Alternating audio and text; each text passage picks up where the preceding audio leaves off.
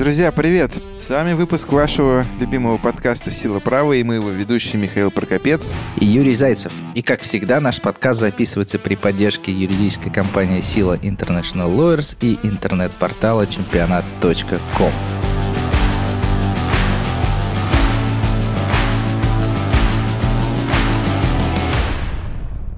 К нашей печали всеобщей мы сегодня записываем последний выпуск подкаста третьего сезона. Так, незаметно подошел к концу третий сезон, и по традиции мы решили сделать, как мы обычно делаем в конце сезона, выпуск, посвященный ответам на ваши вопросы, потому что вопросов в ходе сезона накапливается много, и мы на некоторые не успеваем отвечать. Ну и, в принципе, хотелось бы просто поболтать с вами таким вот способом через ответы на ваши вопросы. Да, к сожалению, подкасты не позволяют делать живой диалог со слушателями, хотя, возможно, Clubhouse в ближайшее время создаст будущее подкастов. Пока ты думал об этом, Clubhouse уже устарел. Он уже стал прошлым, Он уже да? устарел. Там появились уже многие другие подкасты. А сегодня я увидел, что Телеграм сделал голосовые чаты, и мне кажется, что Clubhouse слово такое нужно забыть. Но, тем не менее, на самом деле, может быть, действительно мы сделаем еще follow-up, такое вот общение. Пишите, кстати, нам, да, если вы считаете, что это хорошая идея, сделать живую такую встречу. Мы думали об этом, чтобы собрать вас всех в одной комнате виртуальной, пускай, и просто поболтать. Если вы нам напишите, например, что это хорошая идея, то давайте так и сделаем.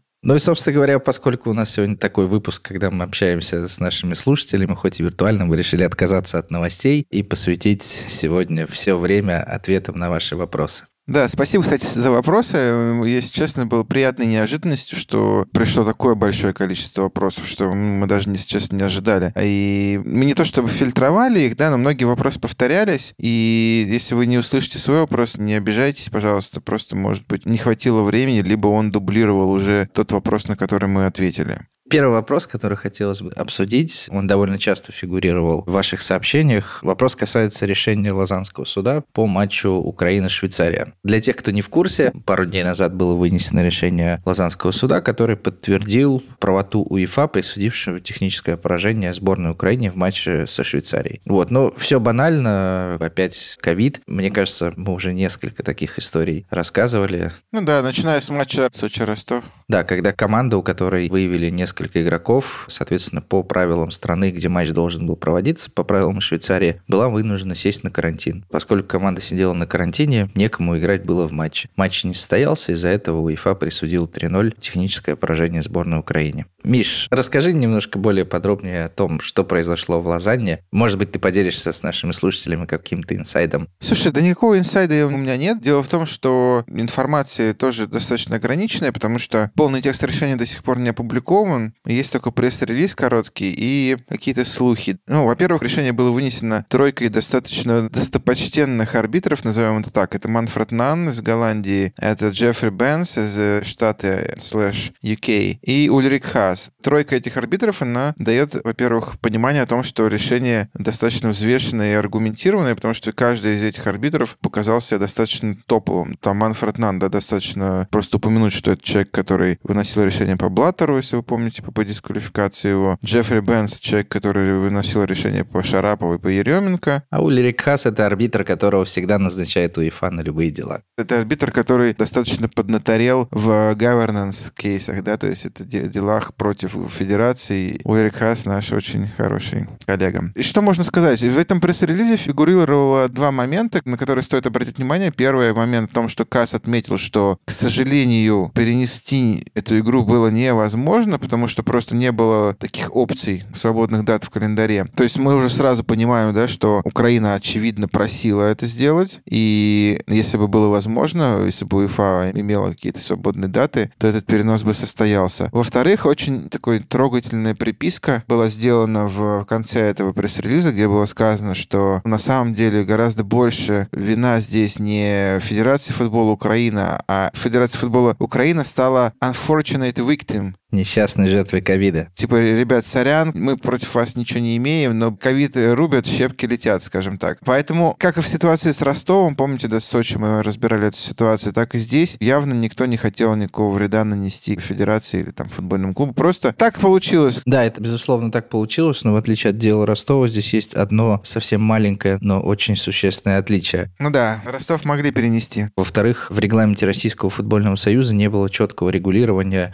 Регулятор Блаттер, когда делал регламент, просто обошел стороной вопрос, а что же делать, если матч не состоится? Видимо, настолько была чувствительная ситуация и боялись этих последствий, что просто никто не взял на себя ответственность зафиксировать это. В отличие от УЕФА, где есть четкий протокол. Там целое циркулярное письмо было выпущено под это дело. Да, где четко написано, что, по сути, если кто попал, то, извините, 3-0. Ну вот наши слушатели спрашивают, какие бы мы аргументы использовали на месте Украины. Я думаю, честно говоря, не видя решения, можно только догадываться, о чем говорили наши коллеги. Но сто процентов я думаю, что наверняка был разговор об отсутствии вины. То есть, если бы украинцы как-то действовали небрежно, да, и заразились, и когда бы им засчитали 3-0, это одно. Но тут наверняка никакой вины не было, что так получилось, что можно было бы как-то перенести все это. Но, в принципе, я думаю, что никаких других аргументов здесь быть не может. Ты что думаешь? Слушай, ну мне кажется, что еще должен был подняться вопрос о том, уведомил ли кто-то со стороны Швейцарской Федерации футбола украинскую сторону о действующих правилах в стране. Да, потому что одно дело, если их уведомили, и они знали о том, что, условно, если один игрок позитивно тестирован, то вся команда садится на карантин. Да, и совсем другое дело, что если Украинская Федерация не знала об этом и действовала добросовестно. Ну вот прочитаем решение, узнаем, правы мы были или нет. Но, к сожалению, я думаю, что решение по апелляции было предрешено, да, потому что я не знаю, честно говоря, Лазанский суд и там УЕФА, они крайне редко могут вынести такое решение, которое, условно говоря, в ноябре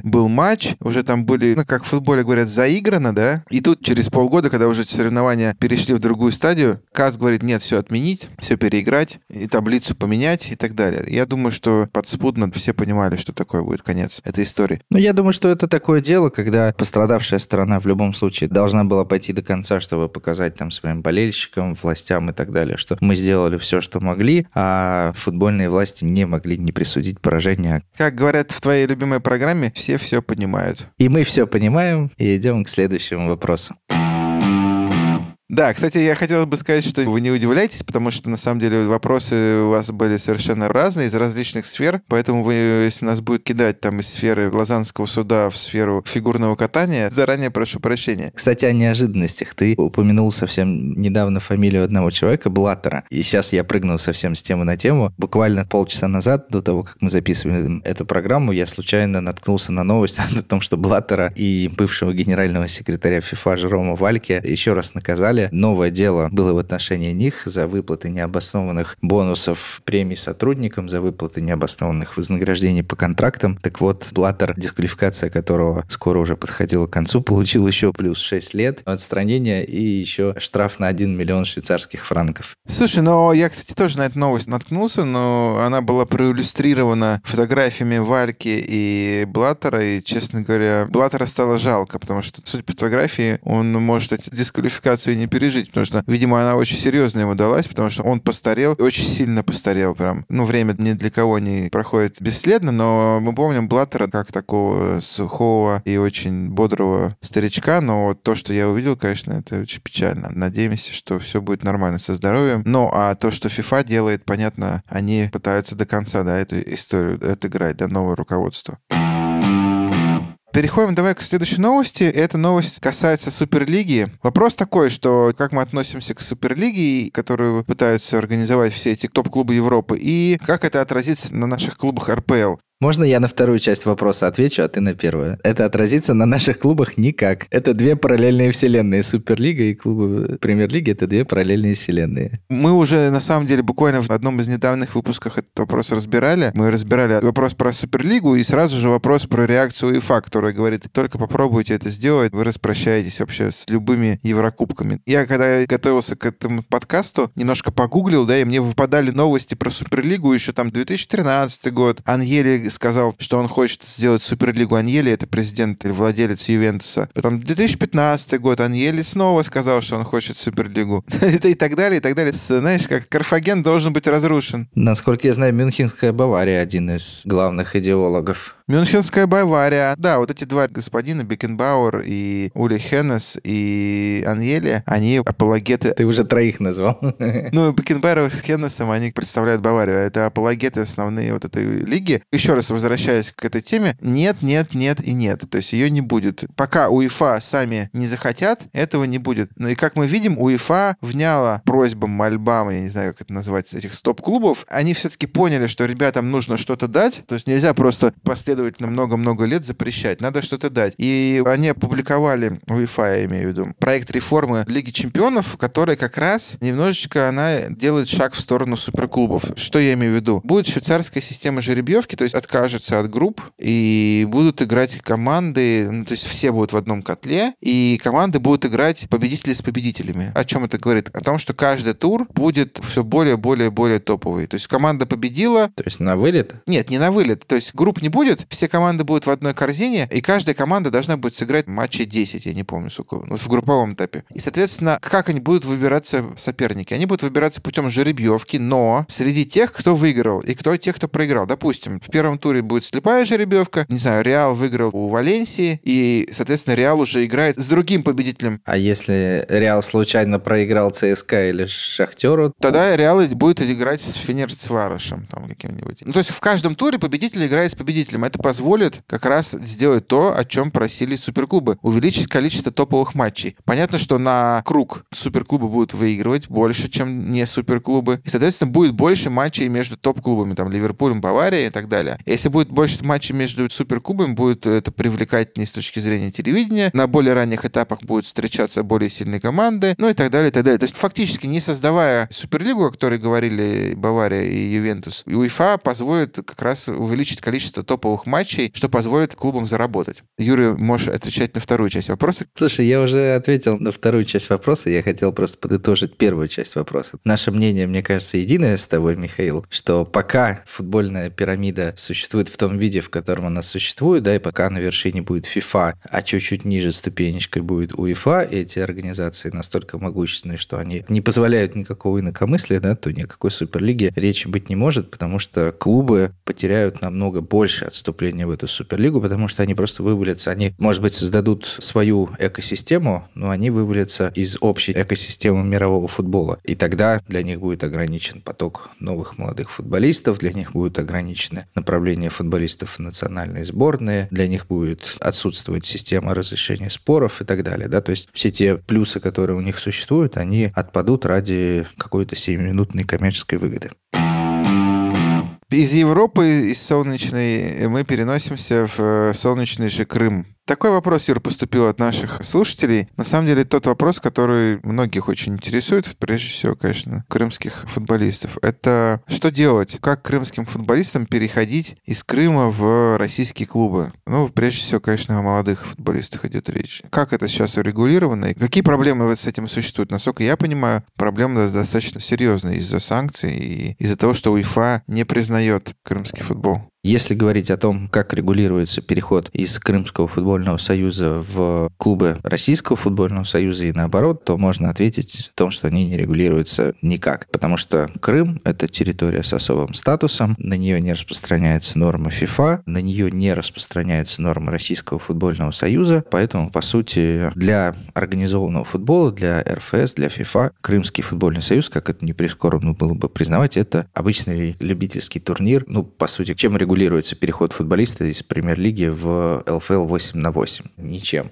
Так ничем не регулируется переход из Крымского футбольного союза в российские клубы и наоборот. Послушай, ну вот у меня как раз вопрос возник такой. Хорошо, а почему мы все говорим про российский футбольный союз? А если крымский футболист, ну, решит перейти не в российский футбольный союз, а в Беларусь, или в Испанию, или в Португалию? Никакого значения не имеет, потому что как такового перехода с точки зрения норм ФИФА его здесь нет, потому что у крымских клубов нет системы ТМС, у них нет единой паспортизации футболистов. То есть в момент перехода футболист появляется как будто бы из ниоткуда. Так и есть. Просто основная проблема в чем была первые несколько лет, потому что футболисты, которые оказались в Крыму, они все были зарегистрированы в Федерации футбола Украины. Соответственно, если футболистам меньше 18 лет, то для его перехода в любой российский клуб нужен был международный трансферный сертификат и одобрение комитета ФИФА по статусу игроков, что было на тот момент невозможно. Сейчас это будет считаться международным переходом? Сейчас это не будет считаться международным переходом, потому что футболист остается зарегистрированным за свой последний клуб в течение 30 месяцев. То есть получается два с половиной года. Два с половиной года с событий 2014 года уже давно прошло. Поэтому все футболисты, которые когда-либо были зарегистрированы в Федерации футбола Украины, они там уже не зарегистрированы. И куда бы они ни переходили, в Россию, в Беларусь, в Испанию, в Бельгию, они будут являться вновь зарегистрированными футболистами. В таком случае осуществляется как первичная регистрация. Поэтому эта проблема уже отпала. Дальше была вторая проблема с тем, что эти футболисты, они приобрели, получается, российское гражданство, будучи изначально гражданами Украины. И с точки зрения правил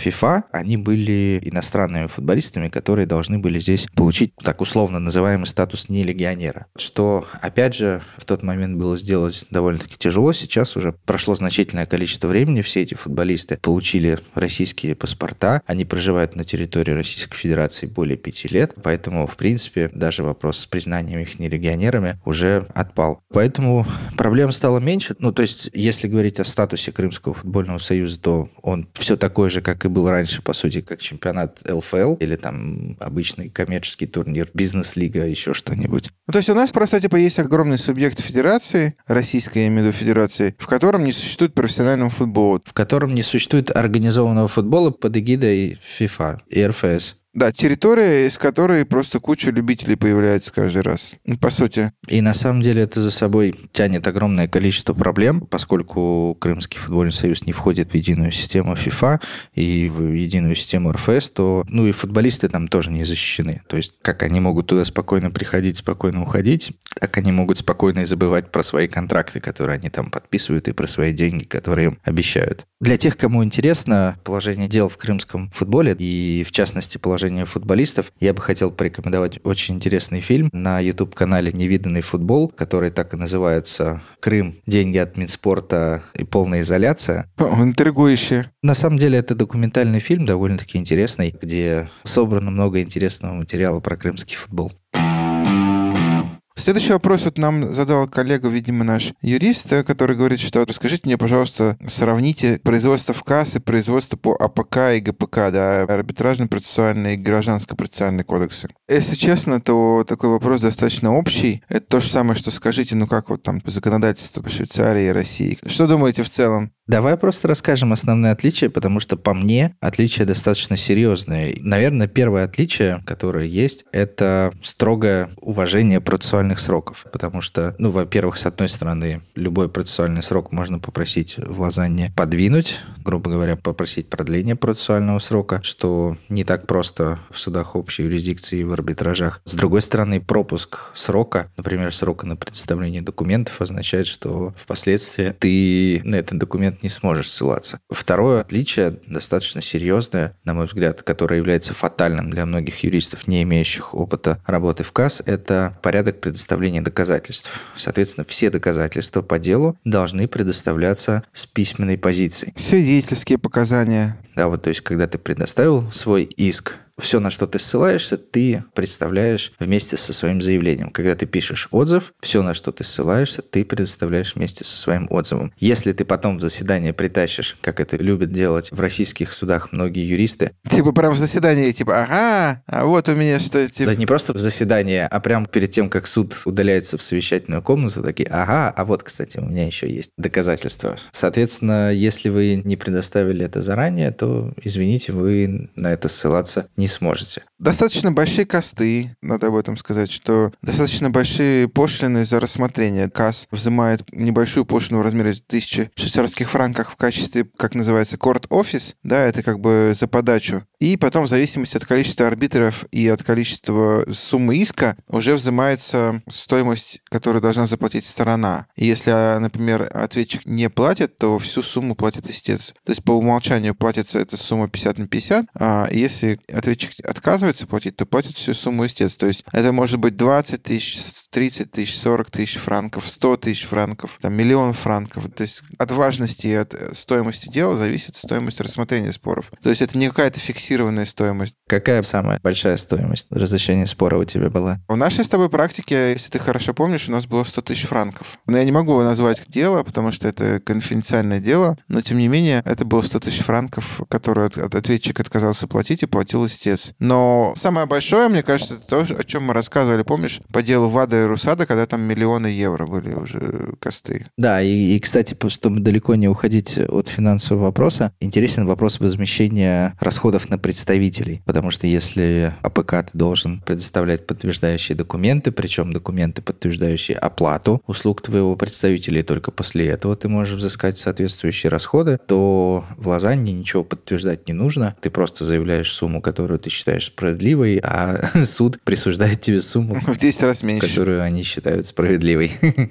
Ну, и, наверное, последнее, самое существенное отличие, что два отличия. Первое, что когда ты идешь на заседание в суд общей юрисдикции или в арбитраж в России, то ты никогда не уверен, последнее это заседание или нет. А в Лозанне ты всегда знаешь, что это последнее и единственное заседание по этому делу. И когда ты выходишь с этого заседания, в России ты, если это последнее заседание, то ты всегда выходишь с решением, а в Лозанне ты выходишь с ощущением, что ты круто сделал свою работу, но решение придется подождать еще примерно 8-10 месяцев. Да, но в принципе, на самом деле, Юр, я когда стал сталкиваться с международным коммерческим арбитражом, не обязательно лазанским, но там, не знаю, в Женеве был арбитраж, там, в Москве, в Сингапуре, то лазанские правила рассмотрения споров процессуальные, они, в принципе, мало чем отличаются от правил большинства судов коммерческих арбитражей. Поэтому, если вы, юристы, сталкивались с этими судами, ну, с любыми, которые не государственные, а именно международно-коммерческие, то, в принципе, вас это мало чем удивит. И, в принципе, отвечая на вопрос нашего слушателя, различия нужно проводить не указ с нашим законодательством, а вообще, в принципе, международно-коммерческий арбитраж слэш национальная судебная система. Поэтому эта тема, на самом деле, на дипломную работу. Там гораздо больше отличий, чем мы с Юрой сейчас только что рассказали. Но это вот так вот экспромтом то, что нам показалось важным.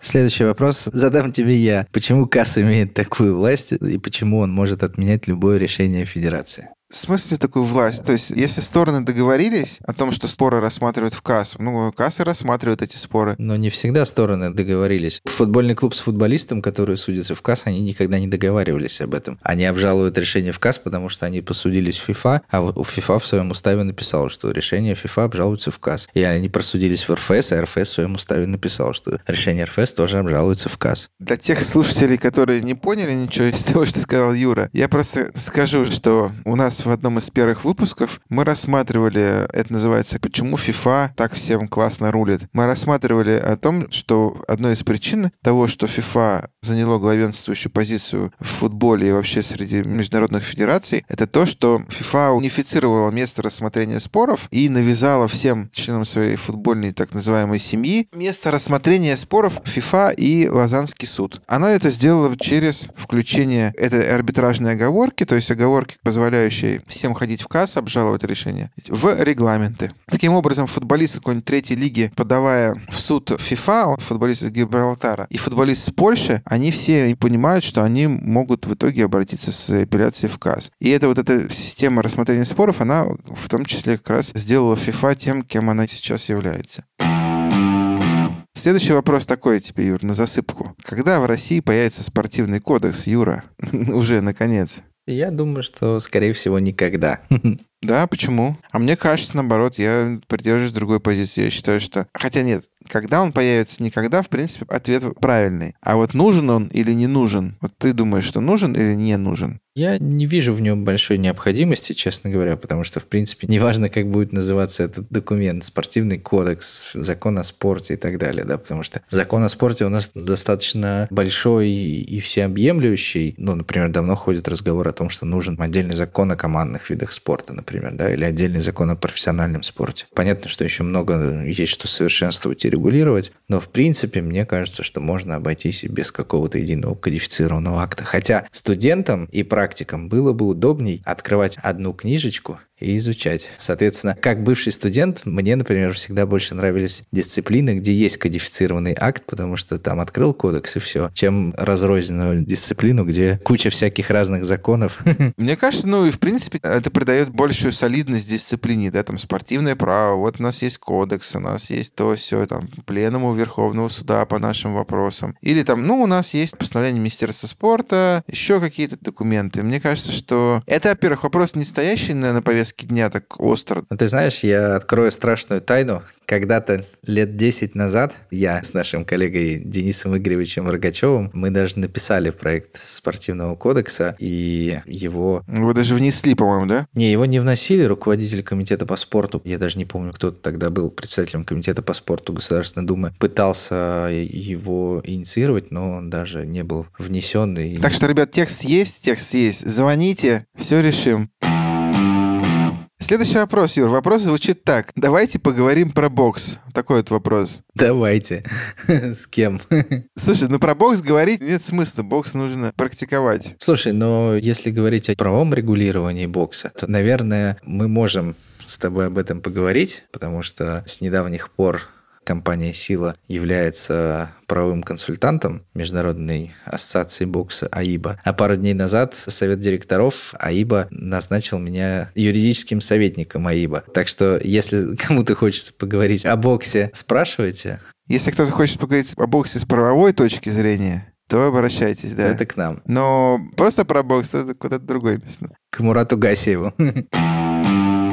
Коллеги, вопрос тоже достаточно интересный. Он поступил из футбольного клуба Сочи. Наш коллега подписался, что он работает сейчас в футбольном клубе Сочи. И вопрос такой, который ставит очень много, оставляет очень много пространства для интерпретации. Менеджер из футбольного клуба Сочи спрашивает, как стратегически усилить менеджерский состав в футболе? Из каких сфер может прийти кадровое усиление и нужно ли будет с нуля ее создавать? Имеет ли перспективу консалтинг и подбор кадров в футболе. Такие три вопроса, в принципе, да. На самом деле, кадровый голод в футболе и вообще, в принципе, в спорте, он очень сильно заметен. Вот очень многие специалисты нам постоянно пишут, ребята, как нам попасть в спорт, в футбол, в другие виды спорта, мы там мечтаем, мы хотим. А на самом деле, как только мы сталкиваемся с необходимостью подбора какого-либо работника, юриста, менеджера и так далее, на самом деле это большая проблема, потому что нет людей, нет кадров, которые могли бы эффективно ну, они есть, но их не так много. Эффективно замещать эти должности. Ну, я думаю, что просто все бы хотели работать в условном ЦСКА, Спартаке, Локомотиве, но мало людей, которые готовы ехать в Сочи, в Ростов. Кадровый голод действительно есть. Например, создавать какое-нибудь специальное кадровое агентство для футбола, мне кажется, я бы не рекомендовал, потому что, скорее всего, у этого кадрового агентства будет не так много работы. 100%. Нужно учесть, что вашими клиентами будут всего лишь 16 15 клубов премьер-лиги, которые будут искать в лучшем случае раз в год. А по факту 6. Да. Откуда брать специалистов? Ну, вот мы, например, для себя выбрали такой путь. Ну, то есть это вопрос стратегии, да. Вы можете, конечно, переманивать, давая большие зарплаты специалистов из других клубов. Этот подход может быть. Или вы можете брать из каких-то смежных отраслей, ну, то есть, условно, нужен вам финансовый директор. Я думаю, что топовый финансовый директор может прийти из металлургической отрасли. Все, что ему нужно, это потратить несколько месяцев на изучение руководства по лицензированию финально, да, и финансового фэрплей, чтобы понять... Ну вот в Рубине один из лучших, я считаю, финансовых директоров лиги, Леша Бойко, он же пришел из банковской сферы и вообще спокойно, прекрасно себя чувствует. Эта специфика не такая серьезная именно финансистов, но, может быть, других специалистов. Юристов я бы, например, рекомендовал брать из каких-то отраслей где все довольно-таки живо, быстро динамично развивается. Та же самая какая-нибудь сфера, например, банковская или консалтинг, где юристы работают с международным арбитражом. Но при этом обязательно юрист спортивного клуба должен знать английский язык, и у него действительно должен быть такой живой, подвижный ум. Ну, то есть в моем понимании правоохранительные органы и спортивная юриспруденция это просто настолько разнополярные области, что тяжело юристу, который всю жизнь работал в сфере правоохранительной, ему практически невозможно будет перестроиться под спорт. Я с тобой соглашусь. Ну, консалтинг, вот вопрос, мне кажется, нашего коллеги был заточен под консалтинг в сфере HR.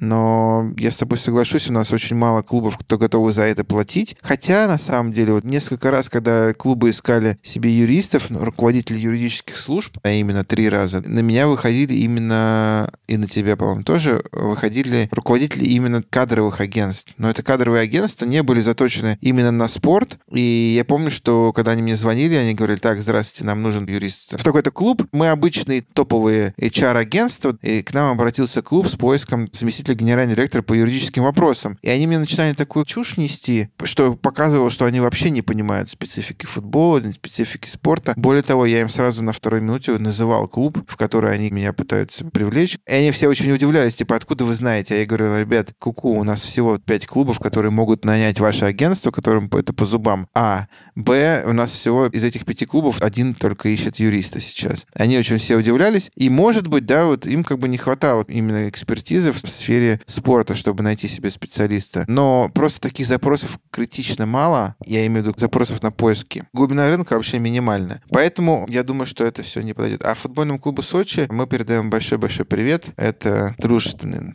клуб для нас. Там играет множество наших клиентов. Следующий вопрос задам тебе я. Михаил, по каким ключевым аспектам вы будете оценивать успех силы маркетинга? Я тебе так отвечу, Юрий. Не знаю. не, на самом деле, для тех, кто, может быть, не следил, наша компания «Сила» открылось новое направление — «Сила маркетинга». Это направление, которое посвящено работе именно на рынке спортивного маркетинга. То есть мы помогаем спортсменам или там селебрити, например, не только у нас вот спортсмены клиенты, например, блогер футбольный Красава, да, то есть один из наших клиентов, которому мы помогли заключить спонсорский контракт с Пумой. На рынке маркетинга очень много, на самом деле, чего есть поделать, да, и я бы не спешил сейчас давать какие-то... Вот мы сделаем это, и тогда вот это, мы, у нас будет успех. Я думаю, что если это будет приносить какую-то прибыль, хотя бы минимальную для начала, это будет уже хорошо, потому что мы в первую очередь занимаемся этим не для того, чтобы стать каким-то там супер огромным агентством первым на этом рынке, а для того, чтобы просто оказывать своим клиентам полный спектр услуг. То есть как у нас все получается? У нас есть в любом случае ядро нашего бизнеса — это юриспруденция, и да, мы в любом случае юридические услуги оказываем нашим клиентам, не агентские, не маркетинговые, не финансовые, а именно юридические. То есть это то, за что нас убирают наши клиенты. А потом уже вокруг этого у нас происходит, потому что клиент приходит говорит, посмотрите контракт. А вот контракт мы посмотрели. А потом он говорит, слушайте, а я вот хочу купить квартиру, помогите оформить квартиру. Мы помогли. Потом он говорит, а я хочу вложить на фондовый рынок деньги, помогите, пожалуйста, сделать. Помогли. Потом, значит, он говорит, а мне нужен контракт какой-то вот сделать. Мы помогли. То есть у нас появляется все больше видов какого-то консалтинга, которые наши клиенты нам доверяют, и почему бы, да, не развиваться в этом направлении. Поэтому я бы честно, сейчас не говорил о каких-то там цифрах или еще о чем-то. Я просто скажу, что если наши клиенты будут довольны, это будет приносить нам какую-то прибыль, а это будет для нас уже успех. Потому что все равно ядерным бизнесом для нас является юриспруденция. Давай теперь от маркетинга перейдем к неожиданной теме фигурное катание. Один из наших слушателей спрашивает, расскажите о системе трансфера в фигурном катании. Миш, ты у нас эксперт. И, кстати, не один слушатель, это у нас несколько вопросов было, потому что достаточно популярная тема, и все вопросы касались вот этой нашей замечательной фигуристки молодой Алены Косторной. И Косторной. Ну, значит, с Косторной. Вот, на самом деле, вопрос про трансферы в фигурном катании, он актуальный, потому что, как бы, если недавно еще, в принципе, переходы от одного тренера к тренеру были там редкостью, то сейчас на фоне популярности команды Татуберидзе и команды Плющенко у них разгорелось такое соперничество, когда молодые фигуристки переходят из одной команды в другую. Как правило, они переходили из команды Татуберидзе в команду Плющенко. И вот Косторная, она один из таких громких трансферов, когда девушка, которая завоевала завоевала, то есть она супер топовая и молодая еще в самом хорошем таком возрасте находится. Она перешла из команды Тутберидзе к Плющенко, а потом решила вернуться обратно. И встал вопрос, а какими правилами это все регулируется, потому что ну, никаких правил действительно нет. Насколько я понимаю, что есть определенное закрепление за клубами, а есть тренеры. И, соответственно, ну, по сути, вот в случае с Косторной, она поменяла тренера и, можно даже сказать, так называемого продюсера, да, промоутера. Потому что, ну, в моем понимании, Плющенко, чуть больше, скорее, в сторону шоу, чем в сторону тренерской деятельности. И при этом действующим правилам не было возможности поменять клуб. Я думаю, что вряд ли она вернулась обратно к Тутберидзе из-за привязки к клубу, но очевидно, что система, которая есть в фигурном катании, и регулирования, и контрактных отношений, она не готова к тому всплеску женского фигурного катания, которое у нас есть сейчас. Очевидно, что есть запрос на спортсменок, спортсменок будут друг у друга переманивать, перекупать и так так далее. А когда речь идет уже о больших высотах, о больших деньгах, то правовое регулирование этого вопроса, оно должно подтягиваться. Да, здесь должна федерация в первую очередь сесть и навести порядок. Типа, ребят, чтобы этого не было, вот вам четкие правила переходов. Вот вам контракт, соответственно, подписала Косторная контракт с Тутберидзе. Она его исполняет. Если она его не исполняет, вот, пожалуйста, вам арбитраж, где вы пришли, просудились. Вот в моем понимании фигурное катание будет развиваться в этом направлении. Юр, ты совершенно прав, потому что я, готовясь к этому вопросу, я попытался найти хоть какие-то правила в фигурном катании, посвященные переходам. Я зашел на сайт фигурного катания, Федерации фигурного катания. На сайте абсолютно вообще никакой информации нет. Что мне больше всего бесит меня это, если честно, когда какую федерацию не зайди, там что фехтование, фигурное катание, да кроме футбола, хоккея, баскетбола, вообще нигде никакие правила не вывешиваются. Как будто, знаешь, нету правил никаких. Ребят, ну вы вывешиваете правила. Ну и спортсмены, и тренеры, там, и клубы, они должны иметь возможность за этими правилами как-то следить, чтобы их соблюдать. По закону о спорте вы обязаны свой регламент вывешивать на свой сайт. Да, вы этого не делаете. И если она это не делает, это является основанием для приостановления ее аккредитации. Вот, пожалуйста, зайдите на сайт любой общероссийской федерации и поставьте вопрос о ее аккредитации. Ну, это мелочи. Тем не менее, смотри, никаких правил по переходам нет. Есть то, что я, мне удалось найти в интернете, о том, что есть как бы действительно информация о том, что есть какие-то спортивные клубы, и вот переход из одного спортивного клуба в другой спортивный клуб не может происходить когда угодно. То есть есть какие-то периоды. Но опять же, эти периоды непонятны, когда, непонятно что, но при этом тренера э, спортсменка может менять. И вот э, что касается Косторной. Как раз, когда она вернулась к Тутберидзе обратно, возник вопрос у Плющенко о том, что она должна заплатить за что-то. Плющенко сказал, что вы можете, конечно, переходить куда угодно, там вообще нет никаких проблем, но вот вы пользовались у вашей мамы, так как ей 17 лет стороной, то контракт, видимо, заключала мама. У вашей мамы есть контракт с нашим юрлицом, и поэтому вы должны возместить нашему юрлицу затраты на это, это, это, это и это. И эта сумма, насколько я понимаю, достаточно существенна. Это как раз то, что, скорее всего, мы понимаем, что федерация это никак не регулирует переходы, но Плющенко заключил с Косторной гражданско-правовой контракт на оказание услуг, видимо, по тренировке. То есть, скорее всего, мы можем, опять же, только фантазировать о том, что, например, контракт звучит следующим образом. Да, ты можешь тренироваться на нашем льду, это будет стоить для тебя 100 рублей, но если ты уйдешь, это будет для тебя стоить миллион рублей. Да, и ты должна будешь для нас это все компенсировать. Я думаю, что это все в каком-то таком ключе. Но, тем не менее, еще раз, что мне кажется, что так как это супер популярный спорт, там постоянно происходят переходы от одних к другим, федерации стоит обратить на это внимание, потому что конфликты никому не нужны. Давайте лучше всего урегулируем. Правила переходов, как сказал Юра, правила разрешения споров. Все, вопрос будет снят сам собой. Юра, еще один вопрос, на самом деле, тянущий на, если не дипломную, то на диссертацию, как минимум. Различные в футбольных контрактах penalty clause и buyout clause, так называемого опции выкупа, слэш отступного и штрафной санкции за расторжение контракта. Можешь привести пару примеров из практики и буквально в двух словах объяснить, что это вообще такое? Опять же, так как эта тема большая, лаконично. Если совсем лаконично, то вот эти два условия, они и то, и другое условие означает определенную сумму, которую футболист или его новый клуб должен будет заплатить за расторжение контракта. Но отличаются они применением спортивных санкций. Соответственно, если у футболиста есть в контракте так называемый penalty clause да, или штраф за расторжение, то футболист, расторгая контракт, не только платит штраф, но и подвергается санкциям в виде дисквалификации. Если у футболиста есть buyout или опция выкупа, то в таком случае футболист выплачивает эту сумму и уходит без каких-либо штрафных санкций. Если говорить о формулировках, то формулировка пеналти, она всегда негативная. То есть в случае, если футболист расторгает контракт, то он должен заплатить штраф в размере 10 миллионов евро. Да, здесь негативный характер как последствие. То есть, типа, что с тобой будет, если ты нарушишь контракт? Что тебе грозит? Да, и при этом, помимо еще этого денежного штрафа, еще прилетит спортивная санкция. Опция выкупа, она, наоборот, позитивного характера. То есть, что ты вправе сделать? Футболист вправе расторгнуть настоящий контракт, выплатив клубу сумму в размере 10 миллионов евро. То есть, если вы сделаете так, то вам будет так, то это, скорее всего, пенальти. Если написано «вы вправе», то есть это ваше право расторгнуть контракт, то это, значит, buyout, выкуп. При этом большинство людей в футболе, которых я видел, ну, агенты, Дико путают это клубов, все. они всегда дико путают. И самое страшное, когда юрист не понимает этого. Да, вот, например, один случай, есть такой футболист Максим Максимов, который на данный момент выступает в Воронежском факеле, если не ну, ошибаюсь. Да, да, да. Ему вот такие советчики испортили всю его карьеру, когда он э, играл в литовском клубе. Ну ладно, всю прям, он то еще молодой. Ну, часть.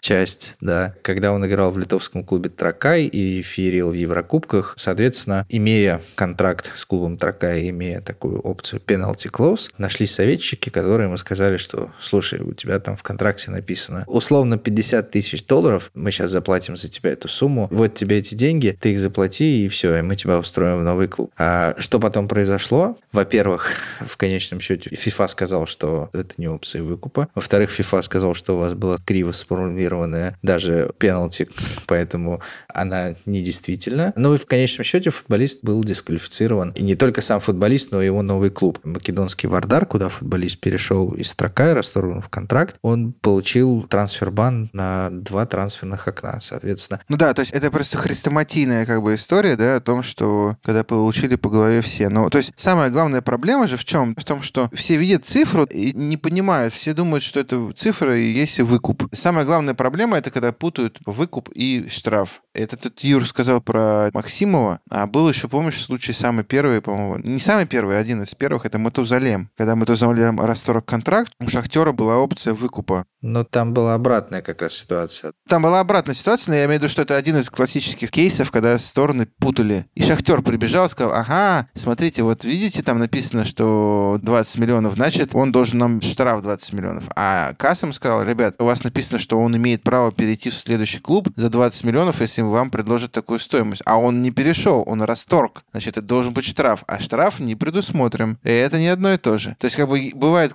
ну, случаи, как вы видите, и случаи с Максимовым, и случаи с Мутазалемом, когда одна из сторон может перепутать. Это очень важно, лучше всего это не путать. Переходим к следующему вопросу. С каким из 16 клубов премьер-лиги вы прямо или косвенно не сотрудничали как юристы и никогда не работали? Видишь, с каким клубом ты не работал как юрист? Слушай, ну, видимо, 16 клубов имеется в виду премьер-лиги, да? Каждый год они меняются, но из тех 16 клубов, которые на данный момент существуют в премьер-лиге, мы никогда не работали, насколько я помню, ты поправь меня, ну, с «Зенитом», именно как консультанты «Зенита», потому что у них всегда была очень сильная юридическая служба, собственная, да, которая справлялась. И Сочи, мы не работали никогда, во всяком случае. Несмотря на то, что мы часто пересекались с Сочи, но мы всегда делали контракты с другой стороны. Да, да, да. Ну и с Ротором. Я не помню, чтобы у нас были какие-то партнерские отношения. Со всеми остальными клубами, прямо или косвенно, мы в той или иной степени работали. Скорее всего, прямо, да, чем косвенно. Косвенно редко получается. Мы косвенно вообще не работаем. Просто вопрос, с какими-то клубами мы работаем на абонентском обслуживании, с какими-то по разовым ну, да, консультациям, да. а какие-то просто нас нанимают, когда у них есть какие-то дела. Коллеги из Алматы спрашивают нас, Почему вот у нас есть офис в Нур-Султане, почему бы нам не открыть офис в Алматы, в Казахстане? Я думаю, что Алматы, конечно, прекрасный город, хотя, к сожалению, там никогда не был. А я был. Я был, он прекрасный, действительно. Я думаю, что примерно вопрос такой же, почему у нас есть офис в Москве, но нет офиса в Санкт-Петербурге или в Екатеринбурге. Да, потому что в спорте все достаточно централизировано. И как в России все федерации и главные точки влияния в спорте находятся в Москве, так в Казахстане все находится в Нур-Султане. При этом большая часть объема работы мы вообще можем выполнять силами, даже находясь в Москве. Ну, то есть делать юридическую работу можно дистанционно. Взаимодействовать с основными так называемыми стейкхолдерами в Казахстане удобно из Нур-Султана, несмотря на то, что Миша очень любит Алматы. Ну, в ковидные времена вообще, в принципе, все равно, где работать, потому что сейчас даже в суд можно не ходить в большинстве случаев, потому что можно все по зуму выступать. Слушай, а на самом деле в Казахстане суды вообще продвинутые в Казахстане большинство судов по WhatsApp проводят заседания. Следующий вопрос от Анны поступил про пиар в спорте. Аня, привет тебе большое. И уточнение было на фоне ухода пиар отдела «Локомотива». Пиар-отдел в «Локомотиве» устроил себе отличные проводы, что, в принципе, не имеет никакого отношения к пиару в спорте. Нет, почему же? Это черный пиар. Ну, если честно, я бы не хотел да, комментировать вот именно вот уход пиар-отдела «Локомотива», потому что, на самом деле, несмотря на то, что многие очень однозначно это как-то все откомментировали, мне кажется, что там не все так просто. И, скорее всего, конечно же, видя то, что происходит в «Локомотиве», а именно то, что просто все сферы деятельности этого клуба претерпевают очень серьезные кадровые изменения, я думаю, что это просто, знаешь... Ну, это нормально. Это нормально, да, когда приходит новое руководство, но, с другой стороны, и не очень нормально, потому что, ну, не может же быть вообще все сферы деятельности нового клуба не подходить под стандарты работы руководства нового. Слушай, ну ты, конечно, сам сказал, что ты не хотел конкретно этот случай обсуждать, но ты как руководитель компании, обладающий репутацией какой-никакой, для кого-то она хорошая, для кого-то она плохая, да, но это репутация, это громкое имя. Скажи, пожалуйста, если бы твои сотрудники выложили фотографию с футболками такого содержания, ты бы всех поблагодарил, премию бы всем выписал? Я бы не всех не благодарил, безусловно, Юр. Но это то же самое, что, знаешь, за, за то, что ты не включил поворотник, назначать лишение свободы. Дело в том, что если у тебя в компании, например, как футбольный клуб «Локомотив», как мы видим, меняются 80% кадрового состава, и поэтому увольняется весь пиар-отдел, мне кажется, что вопрос не в том, что они сделали, а вопрос в том, что это просто предлог. Ну вот хороший предлог подвернулся. Чуваки действительно формально не соблюли какой-то там, типа, не знаю... Но ты же понимаешь, что с точки зрения трудового законодательства их нельзя было уволить, поэтому это точно не предлог. Нет, абсолютно точно. Да. Я, я думаю... Ну, то есть это катализатором послужило, очевидно. Сто процентов. В общем, пиар в спорте есть, антипиар в спорте есть. Пиару быть. Ну, на самом деле, да, сложно отвечать на вопрос про пиар в спорте. Да, пиар в спорте, как и в любой другой сфере, как в сфере юриспруденции, так и в сфере банковской деятельности, так и в сфере нефтяной, да, он, безусловно, важен. Пиар вообще важен. Поэтому всем нашим друзьям-пиарщикам большой-большой привет. Следующий вопрос, Юр. Скажи, пожалуйста, ну, это на самом деле хороший вопрос. Какие новостные ресурсы ты вообще читаешь? Что ты читаешь именно связанное со спортом, с твоей основной деятельностью? А откуда черпаешь новости, мнения, какую-то информацию? Ну, если говорить о новостных сайтах, потому что понятно, что у нас есть профессиональная литература, которую мы читаем, а есть информация, ну, то есть все равно, поскольку мы работаем в сфере спорта, мы должны держать руку на пульсе. И о каких-то событиях мы должны узнавать как можно скорее для того, чтобы, например, предложить свои услуги. Потому что пока ты будешь ждать, что к тебе придет клиент, он может к тебе не прийти. Или когда ты узнаешь о том, что у клиента проблема, то он уже нанял себе другого юриста. Я здесь достаточно традиционен. Я, например, читаю новостную ленту спортивных порталов. В какой-то момент я переключился на Телеграм, но буквально там полгода назад я от всех подписок в Телеграме отписался, потому что я понял, что с этим невозможно жить. Настолько много. Это как Герман Ткаченко, наш клиент и наш гость в одном из подкастов сказал, что раньше было была проблема, на кого бы подписаться в Телеграме, а сейчас проблема, как бы от всех скорее отписаться, потому что уже идет перебор этой информации. И с учетом того, что все всех цитируют, все всех перепощивают, ты все время получаешь одну и ту же информацию, только там сбоку вид или с другого боку, да, и уже начинаешь от этого уставать. Ну, это, это как бы просто на тебя льется настолько ненужный поток информации, которая лишняя, с личным мнением не всегда профессиональных людей, зачастую ангажированных и так далее. Поэтому это очень сильно отвлекает, происходит. Ну, когда те же самые люди пишут новости в ленте, то тебе окей, да? Слушай, ну, понимаешь, все-таки над новостными лентами работают, как правило, профессионалы-новостники, и даже если в каких-то ресурсах лента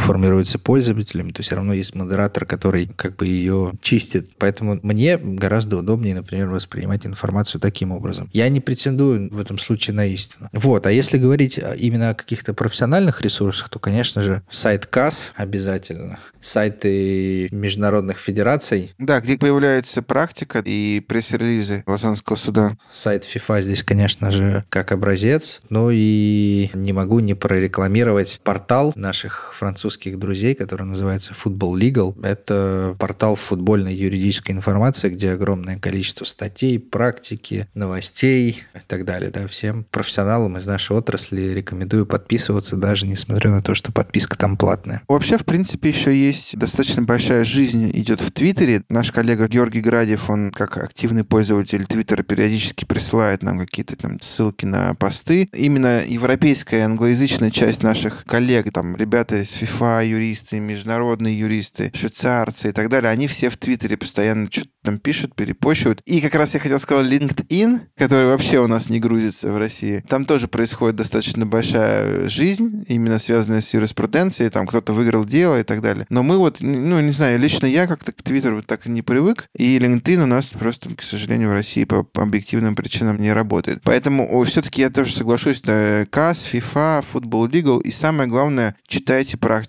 Как можно больше практики, да, юристы. Чем больше вы читаете, осмысливаете, обобщаете, обсуждаете, тем для вас полезнее. Потому что ничего полезнее практики, я имею в виду практику, имею в виду судов, FIFA или КАС, быть не может. Как ты оцениваешь, Юр, перспективы развития национального арбитража по футбольным спорам? как апелляционной инстанции. То есть наш слушатель спрашивает, да, у нас недавно э, начал работать Национальный центр спортивного арбитража, который по закону и по своему регламенту он должен заменить для федерации места рассмотрения, их внутренние органы для рассмотрения споров. Как ты думаешь, вот для футбола, вот если, например, для многих видов спорта это очень супер актуально, потому что у них, в принципе, нет либо слабо развитые вот эти внутренние юрисдикционные органы, те палаты по решению споров или дисциплинарные органы, то вот для футбола, в котором все это достаточно серьезно работает и развито. Как ты думаешь, стоит ли это делать или не стоит? Смотри, действительно, там, где ничего не было, тот же баскетбол, тот же волейбол, то же самое фехтование, которое очень болезненный актуальный для тебя вопрос в последнее время. Естественно, что для таких видов спорта появление национального спортивного арбитража оно является большим плюсом.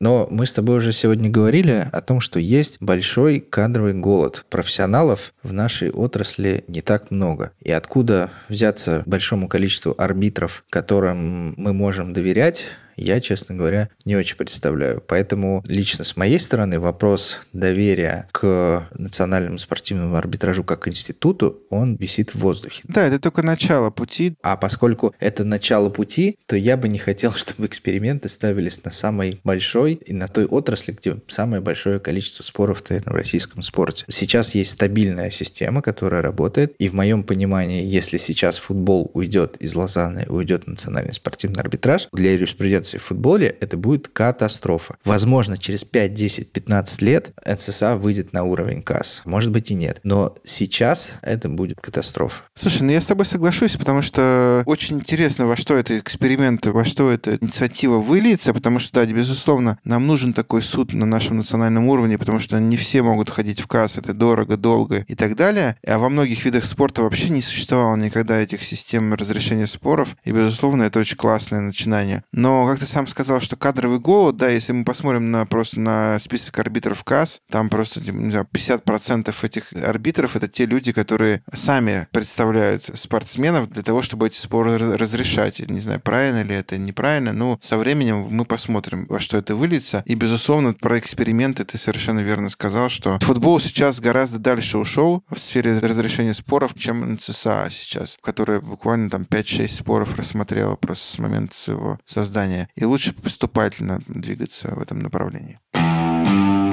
Под конец у меня есть предложение. Знаешь, как у Дудя есть всегда в конце экспресс-вопросы, и у меня есть к тебе предложение экспресс-вопросы от нашей постоянной слушательницы, наверное, самой активной слушательницы нашего подкаста Ольги Денисовой. Да, Ольга, мы вас благодарим да, за большой, большой ваши привет. вопросы, за ваши комментарии, которые вы всегда оставляете под любым нашим выпуском. Давай, Миш, просто экспресс, да, потому что вопросов много, буквально по минуте на каждый вопрос. Первый вопрос – спонсорские контракты. Бюджет клуба клубов на значительную часть формируется за счет спонсоров. Клубы в этом заинтересованы. А для чего нужно спонсорам? Не ради же лейбла на футболках. Я очень коротко отвечу. На самом деле, на этот счет есть уже огромное количество исследований по поводу того, что спонсорство в спорте гораздо интереснее и важнее, чем спонсорство в каких-то других областях, потому что спорт дает супер крутую синергию удовольствия для человека и его каких-то положительных эмоций. Потому что когда человек смотрит футбол и видит бренд, он автоматически переносит все свои позитивные эмоции с футбола или там с любого вида спорта на этот бренд. Именно поэтому спонсоры очень любят спорт. Поэтому, конечно, спонсором это, если он условно условно разместит щит на трассе, типа там сникерс, и сникерс разместит уже на футбольном поле, то, конечно, отклик гораздо позитивнее будет от футбола, потому что когда ты просто едешь на машине, у тебя просто нейтральное какое-то состояние. Если когда ты смотришь спорт, у тебя твоя страсть, твое удовольствие автоматически переключается на этого партнера. Но это очень подробно изучено, и именно поэтому спонсорство в спорте, спонсорство спортивных мероприятий, оно настолько популярно. Не только, это не просто футболки, это гораздо более важная вещь.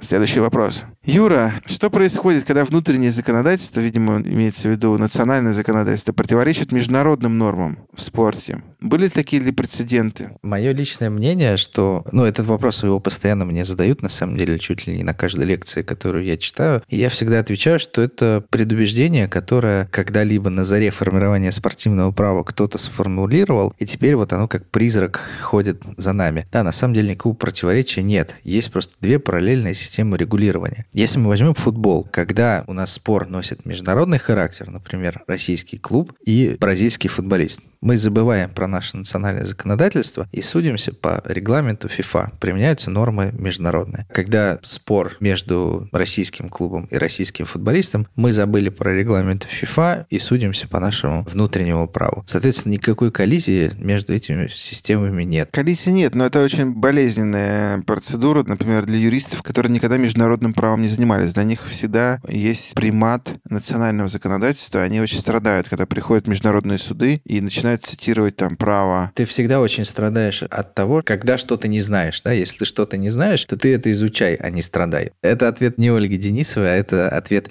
тем, кто страдает.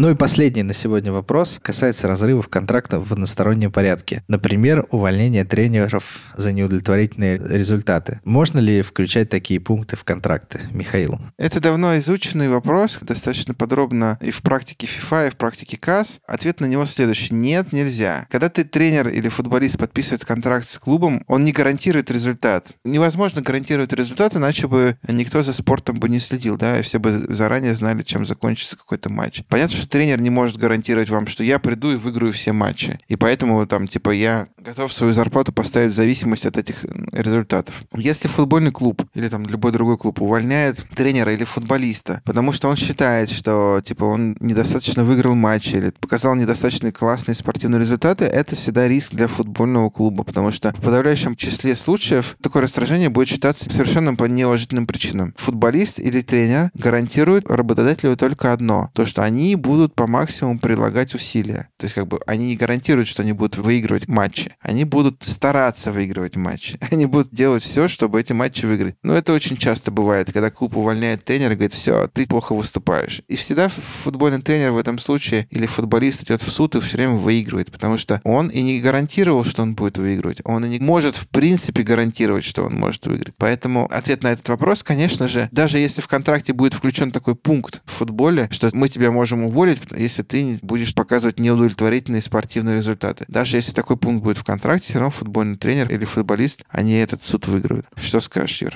Я прав? Да, ты, конечно, целиком и полностью прав. Здесь не может быть двух мнений.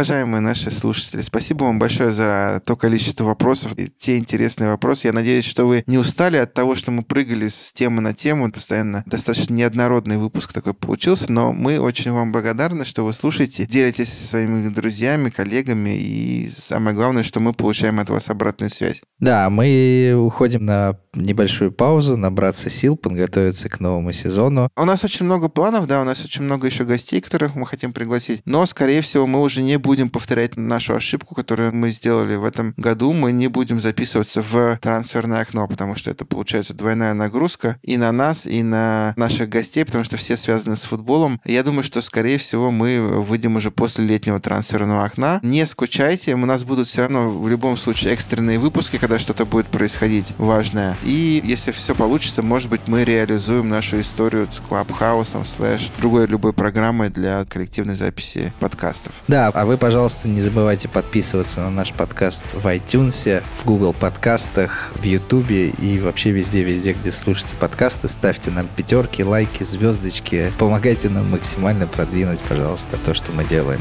Всем пока. Всем пока.